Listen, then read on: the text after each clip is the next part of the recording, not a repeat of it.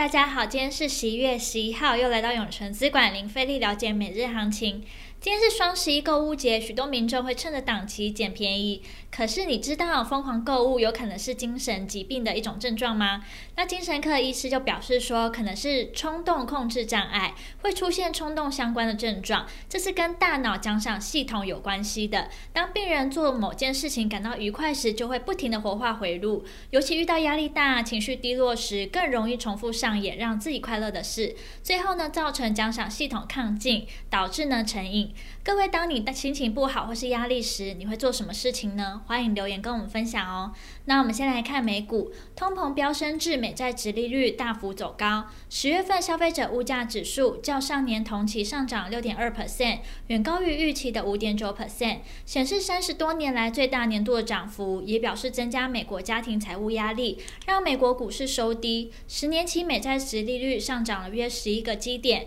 ，VIX 恐慌指数走扬，科技股遭到重创。震惊消息方面，美中元首虚拟峰会传出可能在下周举行。美股四大指数下跌，道琼跌了两百四十点零四点，纳斯达克指数下跌两百六十三点八四点。科技五大天王全下跌，脸书下跌二点三 percent，亚马逊下跌二点六三 percent。接下来看台股，受到美股走弱，台股开低走低，电子股人气低迷，台积电下跌约一 percent，联电、日月光、投控、台达电等主要电子权值股卖压沉重，资金转向航运股，因受惠于双十一、双十二、感恩节、耶诞节档期的到来，还有春节假期的返乡潮，华航的股价涨了七 percent，中场收在二十五点三五元，长荣航涨了五 percent，收在二十七点一元，创了十年的新高价。而货柜三雄遇到乱流，长荣跌八 percent，阳明跌七 percent，万海跌停。散装航运股也遭到卖压冲击，纷纷翻黑下挫。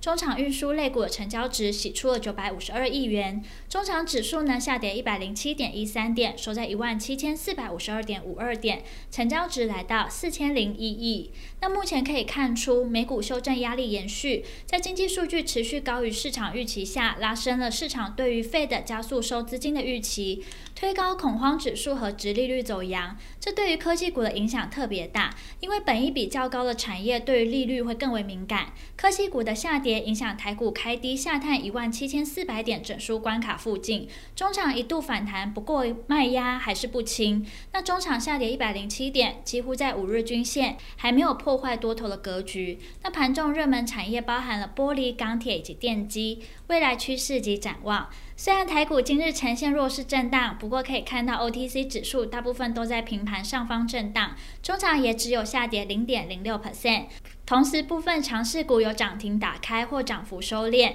但强势程度无明显缩减，还是呈现强很强的表现，透露出短多人气未退潮。那中小型股呢，人气得以维持下，台股仍有高点的可期。那听到这边，相信大家一定会了解完国际跟台股状况后，更希望知道怎么对自己投资获利有帮助。记得哦，稍后六点，我们永诚资管张太一分析师会详尽针对盘中热门族群解析，包括二六一零华航、二六一八长荣。荣航三零三七汉磊二零二七大成钢，敬请期待。今天的永诚资管零费力了解每日行情就到这边结束，祝大家可以操盘顺利。喜欢我们可以订阅，按下小铃铛。想更了解我们永诚资产管理处，欢迎到我们粉专进我们官网。那我们明天见喽，记得准时收看我们永诚资产管理处等你哦。